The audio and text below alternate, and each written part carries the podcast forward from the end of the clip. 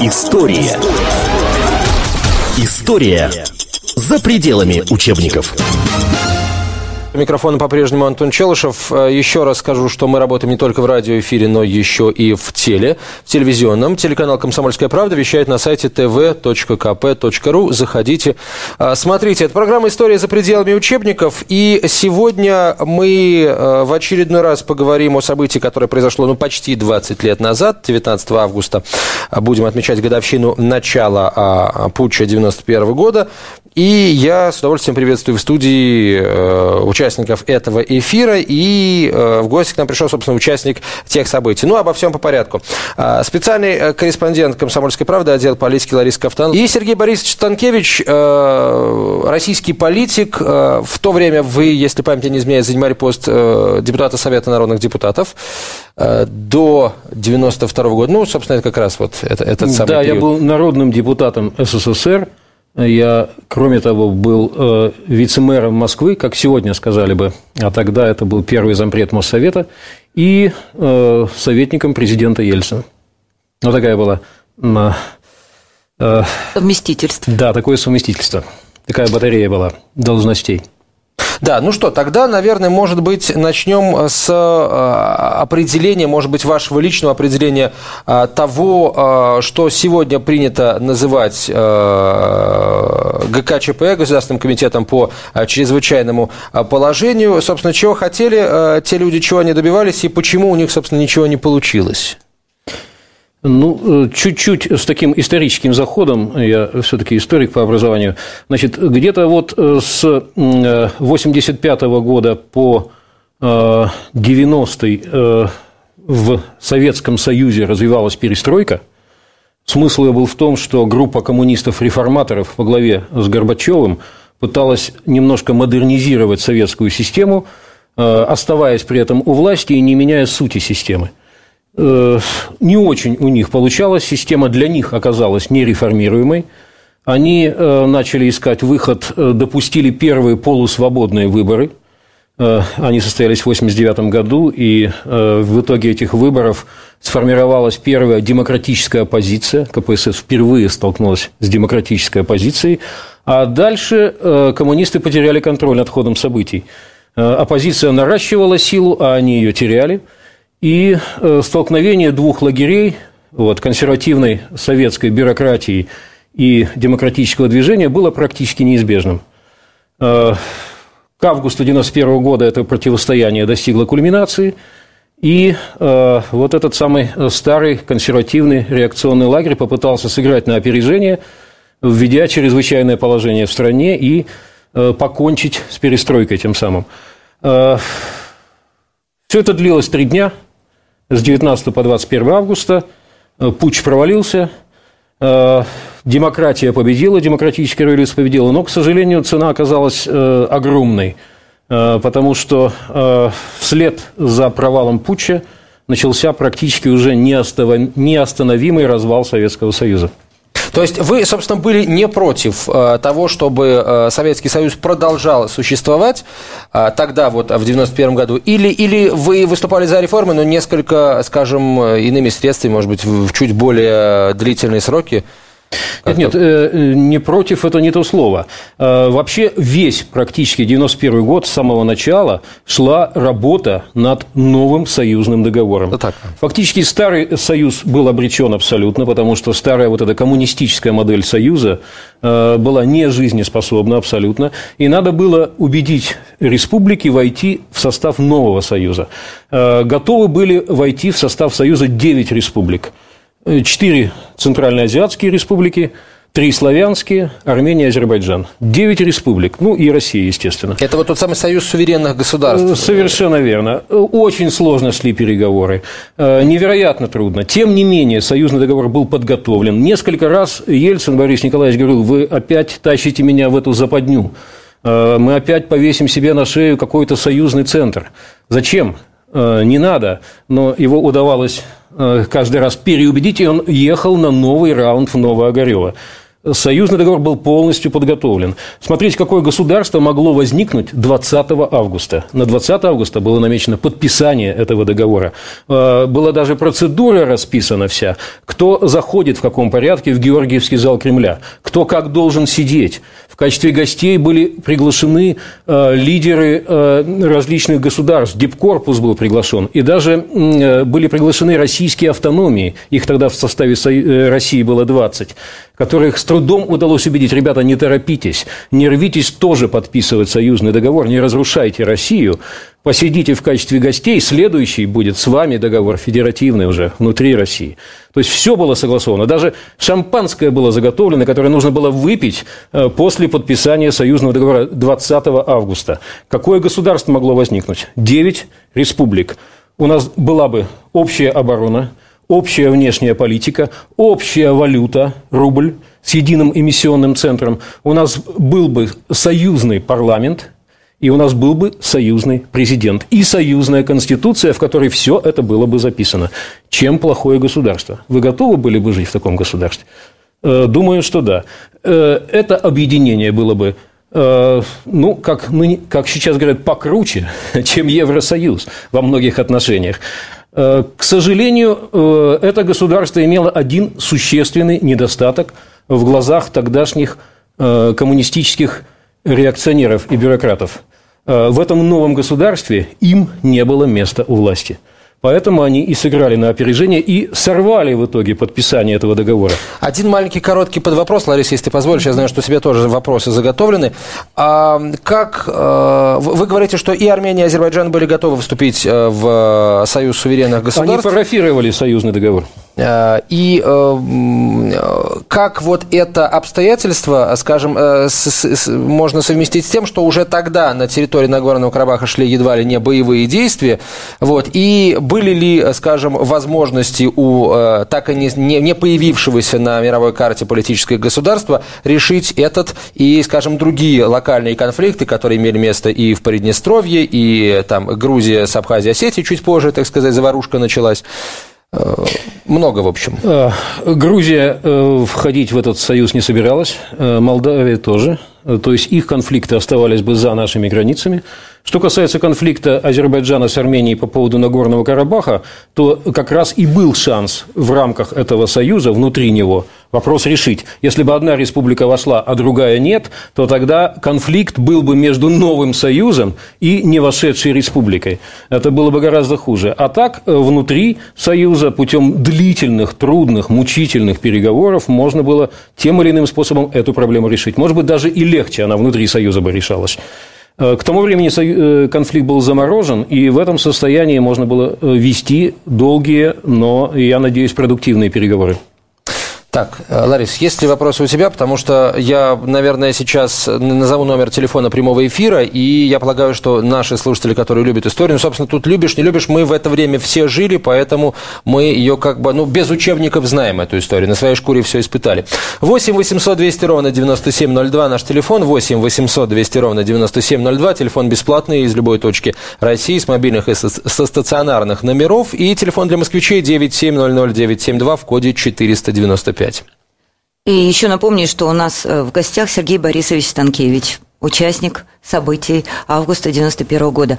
Скажите, пожалуйста, вот ГКЧП, они э, вылезли как черт из табакерки или все-таки какие-то намеки на то, что нечто подобное может случиться, были? Э, конечно, были намеки э, и сигналы были многочисленные даже, и мы, собственно, и не сомневались, что в какой-то момент это произойдет, просто не ожидали, что именно э, вот в этот момент, потому что нам казалось, что э, выгоды от подписания союзного договора ну, настолько очевидны, э, что грех их срывать. А что касается сигналов, то перестройка сворачивалась еще с осени 90-го года, когда была отвергнута программа перехода к рынку, в том числе программа Явлинского, это был один из вариантов 500 дней – Потом э, Михаил Сергеевич Горбачев выступил с очень консервативной речью, которая фактически означала такой поворот назад. Э, это было осенью 90-го года в Белоруссии. А потом начались э, такие репетиции силовых акций. Напомню, это январь 1991 года. Это сначала э, Литва, потом Латвия. Э, вооруженные акции, жертвы среди людей, э, такие явные пробы сил, после которых э, очевиден был перенос силовых акций в Москву. И э, март 1991 года фактически ввод войск в Москву. Э, войска были введены, но э, чрезвычайное положение не объявлялось. Это, но репетиция состоялась. Уже с этого времени начиная, э, в окружении э, тогдашнего президента России Ельцина, куда я входил, мы стали готовиться к тому, что может быть введено чрезвычайное положение, может быть э, реакционный переворот, и на этот случай готовили специальный план, как будем действовать, и даже резервный пункт управления был создан в Свердловске на родине Бориса Николаевича Ельцина. Сергей Борисович, вот вспомните этот день, 19 августа. Как вы узнали о том, что произошло, и как, как, каким было состояние Ельцина, как, когда вы узнали о том, что, что случилось, и как он, как он реагировал на все это? В повторе лучшие программы «Радио Комсомольская правда». За два дня до э, путча 91 года э, я э, с женой мы улетели в Литву в отпуск – значит, утром рано, 19 мне постучали э, в дверь э, номера, где мы жили, и сообщили, что в Москве переворот. Я попросил дать возможность доехать до аэропорта. Мэр литовского городка дал мне такую машину. Мы доехали до аэропорта. Как раз когда я въезжал в аэропорт в Вильнюсе и зашел к диспетчеру, поскольку никаких самолетов в этот момент уже не было, э, я услышал, как диспетчеру прошла команда «закрыть небо». Это означает, что никаких взлетов и никаких э, значит, рейсов без специального разрешения невозможно на Москву. Но, к счастью, в этот момент э, в аэропорту оказался самолет, арендованный группой кооператоров. Помните, тогда были кооперативы да, и кооператоры.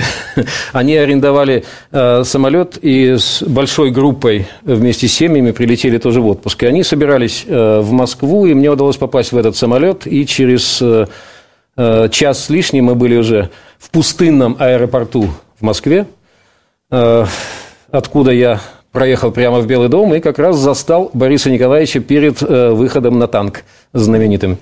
Э, так что как он встретил э, это утро, я не видел, знаю только по книжкам, но знаменитую сцену с Ельциным на танке я уже видел собственными глазами. Правда ли, что пришлось уговаривать Ельцина идти на танк? Он боялся, что это для него может быть опасно. Не знаю, потому что я видел, как он уже шел к нему и потом э, залезал на танк. И, кстати, перед этим спросил, а, командира танка пожал ему руку и спросил, ну, ты знаешь, кто я такой? Конечно, Борис Николаевич. Ты поддерживаешь президента России? Да, Борис Николаевич. И после этого только полез на танк. А, значит, не думаю, что его нужно уговаривать, потому что это была его стихия. Это был человек конфликта, э, конфликт его заводил, э, он э, мобилизовывался в этот момент, у него была какая-то невероятная интуиция, он точно понимал, как надо действовать, он шел на пролом, он был боец – Э, и сомневаюсь, что его нужно было уговаривать. Э, здесь он как раз был абсолютно в своей стихии. Сергей Борисович, э, в чем, по-вашему, причина поражения э, ГКЧП? Потому что, когда ну, мы смотрим состав участников и глубину, что называется, проработки э, вот этой попытки переворота, невольно задаешься вопросом, а как вот после того, что, так сказать, все это планировалось в, в недрах Комитета госбезопасности, и там Крючков лично давал приказы о, так сказать, принятии там ряда мер на случаи возможной дестабилизации обстановки в стране. Вот, в итоге не получилось, потому что, ну, по, по сути, э, переворот устроили силовики. Вот, и э, удивительное дело, силовики остали, оказались бессильны. Э, ну, причина очевидна провала этого переворота – это отсутствие воли и отсутствие внутреннего ощущения правоты. Они делали и боялись. Они делали и заранее думали, а как э, э, придется отвечать в случае поражения. А э, если ты не готов побеждать, то не ввязывайся в такие вещи. Вот у них не было готовности побеждать. Они постоянно боялись, не было политической воли. Пуч мог э, иметь успех 91 год только в одном случае, как внезапный блицкрик. То есть, если бы с утра э, они арестовали э, руководство Российской угу. Федерации, ну, может быть, и действовали бы абсолютно решительно и уверенно, э, может быть, какое-то время, там, года два-три, они бы продержались. Э, значит, э, как только они э, этого не сделали, не решились, и допустили создание такой цитадели сопротивления в Белом доме в Москве и формирование группы сторонников вокруг этой цитадели, все, дальше вопрос был только времени. У нас телефонные звонки э, есть. Я повторяю номер нашего телефона 8 800 200 ровно 9702 и 9700 9702. Здравствуйте, как вас зовут? Алло. Где Алло. вы, слушатель, дозвонившийся? Здравствуйте. Алло, э, меня зовут Дмитрий. Просим, Дмитрий, откуда звоните? Э, э, я звоню из Москвы. Я участник этих событий. На моих глазах под мостом на Новом Арбате я все это видел собственными глазами. Вот. Мне вот обидно, я почему звоню, мне обидно, что такой неуважаемый мною человек э, попал в вашу студию, потому что я не буду свою фамилию называть, э, он говорит о высших каких-то политических, э, я в курсе. Вот. И хочу сказать, что благодаря таким, как он, я не знаю, демократ этот откуда через 20 лет попал на вашу студию, но мы все, вся страна, таким, как он, обязаны разрухой. Угу. Да, хорошо. А, Дмитрий, спасибо вам большое. Сергей Борисович, ну, часто приходится слушать обвинения в том, что вот после 91 года э, страну начали по, по, кусочкам, так сказать, разворовывать, и по большому счету вот э, э, экономические реформы, там, гайдаровские, чубайсовские, какие угодно еще, они ассоциируются в том числе и вот с Ельциным и с его ближайшим окружением, в том числе с вами, которые, собственно, положили начало этим событиям. Ну, Каждый, в данном случае я против э, понятия коллективной вины, каждый должен отвечать за свои собственные поступки. Что касается э, коллективных действий, что касается нашей борьбы за демократические преобразования в России, э, здесь у меня нет никаких сомнений э, в том, что э, историческая правота за нами. Ну, а какие-то конкретные шаги, какие-то конкретные реформы, конечно, их можно оспаривать. Э, и этот молодой человек, Дмитрий, угу. конечно, это достаточно типичное мнение разочарованного демократа. Мне приходится слышать достаточно э, систематически такого рода э, суждения, но, но это не единственный голос. Я напомню, это программа «История за пределами учебника». Радио «Комсомольская правда». Оставайтесь с нами. В повторе лучшие программы «Радио Комсомольская правда». История. История за пределами учебников. Возвращаемся мы в студию прямого эфира. Это «Комсомольская правда», теле- и радиоформат вещания. Телеканал «Комсомольская правда» вещает на сайте tv.kp.ru. Это программа «История за пределами учебника». Меня зовут Антон Челышев. И еще раз э, все участники этой э, передачи. Лариса Кафтан, специальный корреспондент отдела политики газеты э, «Комсомольская правда». И Сергей Борисович Станкевич, участник, собственно, событий, о которых идет речь. Речь идет, собственно, о путче 1991 года, 19-21 21 а, августа. Советский, а потом российский э, политик. Сергей Борисович, вот возвращаясь в э, тот год, можно чуть подробнее, может быть, хотя бы в режиме перечисления, о том, чем вы тогда занимались, вот, работая с Ельциным? Я был советником э, президента Ельцина по политическим вопросам. Ну, это достаточно универсальная была формула. Э, ну, естественно, всеми вопросами внутренней политики, чуть-чуть э, внешней, э, только в той части, которая касалась взаимоотношений с бывшими советскими республиками. Угу. Ну и, собственно, как, как эти взаимоотношения а, проходили с бывшими а, советскими, республик, советскими республиками? О чем спорили? О том, что останется у них, что передаст Москве, ведь очень много и промышленных предприятий, крупных и военных объектов находилось там. Вот э, самые такие, может быть, болевые точки переговоров тех времен? Ну, до э, путча 19-21 августа 1991 года вся основная работа сводилась к тому, чтобы э, убедить республики, э, союзные республики войти в новый обновленный союз, союз суверенных государств, который должен был быть создан 20 э, августа 1991 года. И создание этого союза было сорвано путчем, и потом уже вернуться назад в эту же реку было практически невозможно. После провала путча, начиная с 22 августа и дальше, э, начался парад независимостей. Угу. Одна за другой республики э, бывшего уже тогда, к тому моменту, можно сказать, бывшего Союза, стали провозглашать свою независимость. И вот здесь э, все многочисленные плакальщики по э, разваленному якобы Союзу, они не имеют мужества додумать до конца. Они кричат, что вы там, дескать, что-то развалили, Э, предполагая, что э, кучка злоумышленников там из э, двух, трех, четырех, пяти человек способна крепкую и сильную державу вдруг взять и развалить. Ничего подобного. Республики начали бежать от непредсказуемой Москвы, чреватой новыми путчами.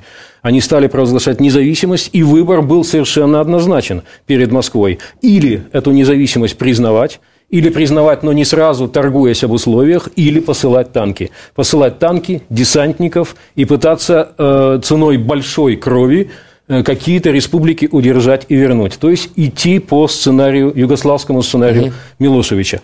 Кончилась бы эта э, жуткая авантюра, э, понятно чем – огромной кровавой бадней и Гаагским трибуналом в финале. Слава богу, что мы поэтому не пошли. А вот те, кто бросает сейчас поспешные упреки, что, дескать, надо было так или иначе там поступать, надо было что-то делать, самая сильная в России всегда была партия заднего ума, вот пусть они представят себя в этой ситуации и подумают, они бы посылали танки и десантников или все-таки реагировали бы как-то более конструктивно и пытались бы иначе обращаться с нашими собратьями Сергей Борисович, у нас есть телефонные звонки, но вначале очень короткий вопрос.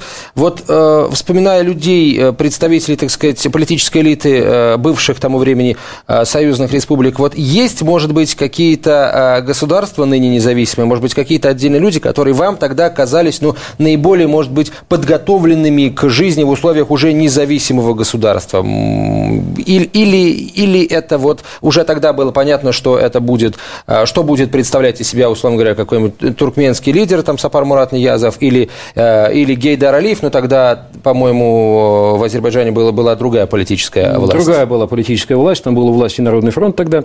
Нет, ничего заранее тогда не было ясно. Тогда Тогда нужно было реагировать на поток, на обвал исторических событий каждый день, каждую минуту.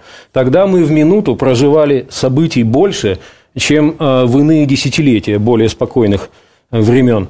Э, и надо было немедленно принимать решение, единственное верное в тот момент – Значит, э, что мы делали, кстати? Э, буквально на следующий день после э, провала путча, после того, как стали республики фактически выходить из Союза, провозглашая независимость, мы с тогдашним вице-президентом России Рудским, Александром Владимировичем Рудской, мы взяли самолет, согласовав, естественно, это с Борисом Николаевичем Ельциным, взяли самолет и последовательно облетали столицы союзных республик – беседуя с тогдашними лидерами этих республик, и всех уговаривали. Мы садились, мы ночами с ними сидели, мы уговаривали, ребята, не торопитесь, Куда вы рветесь?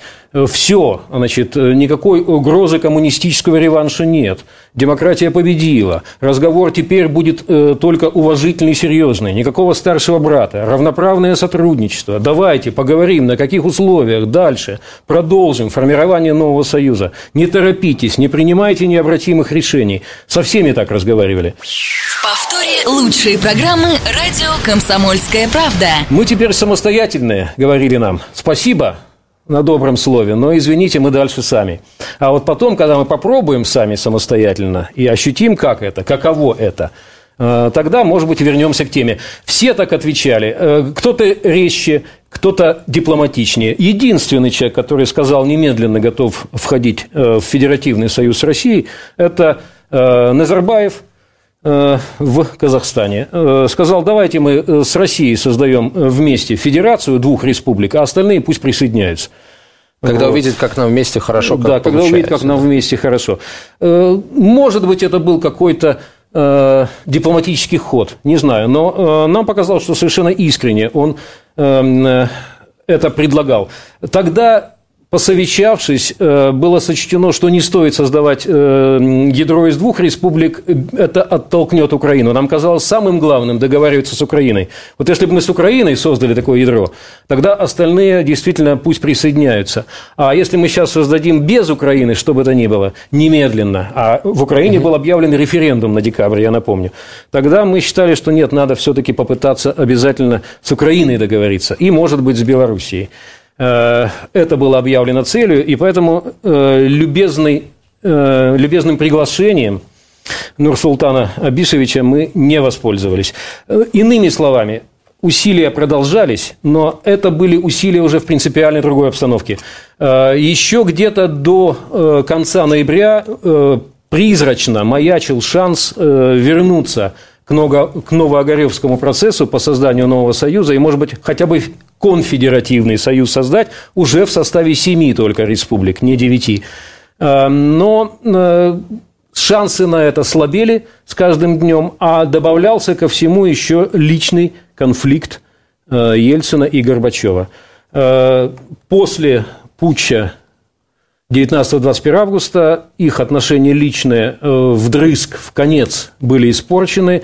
Никакого совмещения усилий уже добиваться не удавалось, и вот их личный конфликт фактически ускорил э, Беловежскую развязку. У нас телефонные звонки. Я напомню, номер нашей студии 8 800 200 ровно 9702 и телефон для москвичей 9700 972, код столицы 495. Здравствуйте, как вас зовут? Здравствуйте, Сергей меня зовут. Просим, Сергей. Ну, Сергей Борисович, как историк, должен был понимать, что никакой бы союзный договор Советский Союз бы спасти уже не мог. КЧП, по сути, выступили в роли катализатора, который ускорил его развал. Он бы, ну, продержался бы еще, ну, три месяца, ну, полгода, ну, год максимум. Потому что бегство задолго до, КК, до ГКЧП началось. Уже Грузия, Молдавия, три прибалтийские республики, уже все. Ну, собственно, Сергей, Сергей, наш гость об этом и сказал, как бы вот. Э, вот да, это, это верно. С э, Прибалтикой и с Грузией Молдавией как бы вопрос к тому времени был решен практически. И такой момент еще. При защите Белого дома, к сожалению, погибли трое молодых людей, которых потом пышно похоронили. Но никто почему-то не вспомнил про тех солдатиков-срочников, которых э, сжечь пытались, пострадали, которые в боевой машине которых буквально там э, горючка или чем-то закидали, они там буквально чуть заживо не сгорели. Хотя они были путем-то не вооружены. Если бы они применили бы оружие, жертв было бы не три, а гораздо больше. Да, это верно. Ну, к счастью, действительно, солдаты не пострадали. Э, никто из них, кстати, не пострадал. Травм у них не было. Командир этого э, БМП, которая попала в туннеле под Новым Арбатом, Э, в западню. Командир э, стрелял, к счастью, только в воздух вот, из стабильного оружия, а э, на машину э, набросили э, фактически там э, куртку какую-то горячую. Э, то есть э, реально э, серьезной какой-то опасности для солдат не было. Э, действительно, этот эпизод был трагический, и, э, в общем-то, он был трагической случайностью. Это не было боестолкновением. Так, ну что, тогда, наверное, стоит э, затронуть еще одну э, тему, я бы сказал, еще одно обвинение, которое э, звучит вот в адрес э, реформаторов начала 90-х. Это обвинение в э, обнищании страны и появлении, наоборот, вот узкого очень сегмента сверхбогатых людей. Сергей Борисович, вот тогда, в 91 году, было понятно, что именно так все и произойдет, и что вы обычно говорите, когда говорят, вот, дескать, страну развалили, нас э, из ну, незажиточных, но ну, хотя бы концы с концами сводящих людей превратили в нищую братью, а вон, посмотрите, понаразвелось там миллиардеров при этом. Ну, во-первых, э, дорогие друзья, надо было спокойно, поэтапно реформировать страну э, коммунистическим реформаторам, которые взялись за эту задачу в 1985 году. Вот и надо было поэтапно. А не поздно уже было в 1985 году начинать? В 1985 году не поздно было. Э, ну, понятно, что хорошо было бы еще раньше. Это всегда понятно. Но и тогда еще не было окончательно поздно. Можно было спокойно, поэтапно реформировать страну, но надо было решиться на серьезные достаточно реформы. В 1988 году, я напомню, э, был принят закон о кооперации, который впервые ввел какие-то начало только рыночной экономики. Но э, потом начались э, в среде коммунистов-реформаторов разброд, шатание, а сама коммунистическая партия того времени не стала партией реформ. Э, опереться вот этой команде перестройщиков было практически не на кого и не на что. И они в бесконечных колебаниях дело свое погубили. Э, какова ситуация была в 90-м году, я просто напомню. Э, долг свыше 100 миллиардов долларов. Казна пуста, пуста и свыше 100 миллиардов долларов долг. Угу. Полки в магазинах пусты, никаких товарных запасов и никаких перспектив. Что вы в этой обстановке э, предлагали бы делать? Каким образом нужно было сделать счастливыми и богатыми э, все огромное население России, 150-миллионное? Каким образом? С помощью какой-то манны небесной, пятью хлебами и тремя рыбами всех накормить? Значит, понятно было уже в 90-м году, что это банкротство – Э, а еще и политический развал 91 года. Э, система рухнула, и надо было выкарабкиваться из-под обломков. И практически 90% всех шагов, которые тогда предпринимались, это были э, вынужденные шаги в условиях реального чрезвычайного положения. Я работал тогда угу. в Москве, был зампредом Моссовета, у нас э, э, запасов продовольствия было на два дня в городе, в 9-миллионном городе. И мы эшелоны с мясом, подходящие к Москве, отслеживали по карте и флажки ставили, как они подходят к Москве, для того, чтобы не допустить ситуации, когда утром москвичи встали, а есть вообще нечего. По ночам я объезжал хлебозаводы в городе Москве, чтобы очередная смена выпустила хлеб. Э, табачные бунты начались в Москве. Э, люди вышли и перекрыли центр города. Я вынужден был выходить к людям на Манежной площади и обещать, что стойте здесь, э, пропускайте, пожалуйста, транспорт, хотя бы там скорые помощи, пожарные машины и милицию. Да? Будьте здесь, через два часа обещаю, что я вернусь с сигаретами. И ехал на табачную фабрику Ява, мы загружали сигареты, которые шли на черный рынок. Э, и привозили и раздавали людям. Вы курили это... тогда, Сергей? Нет, я не курю, к счастью. Э, так вот, это были вполне зримые реалии. В этой, нас... в этой ситуации сделать всех богатыми и счастливыми, извините, возможности не было. У нас там меньше минуты до конца эфира. Сергей Борисович, хотел бы я вспомнить еще одну страницу вашей биографии. Возможно, это будет вам не совсем приятно. Речь идет о, о квартире министра Патоличева. Вот вас обвиняли в том, что вы ее незаконно приватизировали. Ничего подобного не было. Если вы хотите посвятить моей биографии передачу, то я готов специально прийти.